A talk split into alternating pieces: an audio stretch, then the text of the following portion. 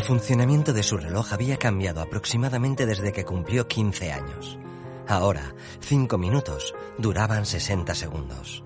El día que se dio cuenta, corrió preocupado a contárselo a su madre. Ella le dijo que no pasaba nada y siguió con sus cosas. Parecía que tenía mucho que hacer como de costumbre.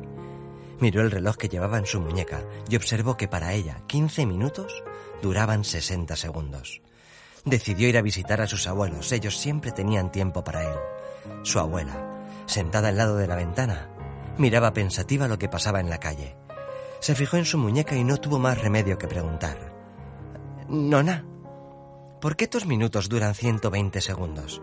Mi reloj funciona diferente. El problema no es tu reloj, sino tuyo. Tú has decidido que vaya a ese ritmo. Pero, ¿cómo puedo hacer que vuelva a funcionar como antes? Da importancia a cada segundo y vívelo como si fuera único. Cuando dejas de hacerlo, tus segundos van desapareciendo. Si solo piensas en el futuro, tu reloj entiende que quieres adelantarlo. ¿Y el tuyo? ¿Por qué va más lento? Con la edad, cada vez hay menos cosas que hacer y mucho tiempo para pensar en el pasado. ¿Entiendes? Eh, creo que sí. ¿Y por qué esa cara tan triste?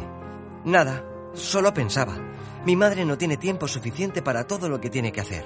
Y tú, en cambio, tienes mucho pero solo te sirve para recordar y no para crear nuevas vivencias. Lo has entendido perfectamente. Eso me alegra. ¿Por qué? Sigue siendo igual de injusto. Sí, pero ahora que lo sabes, tú decides cuántos segundos duran tus minutos y cómo vivirlos.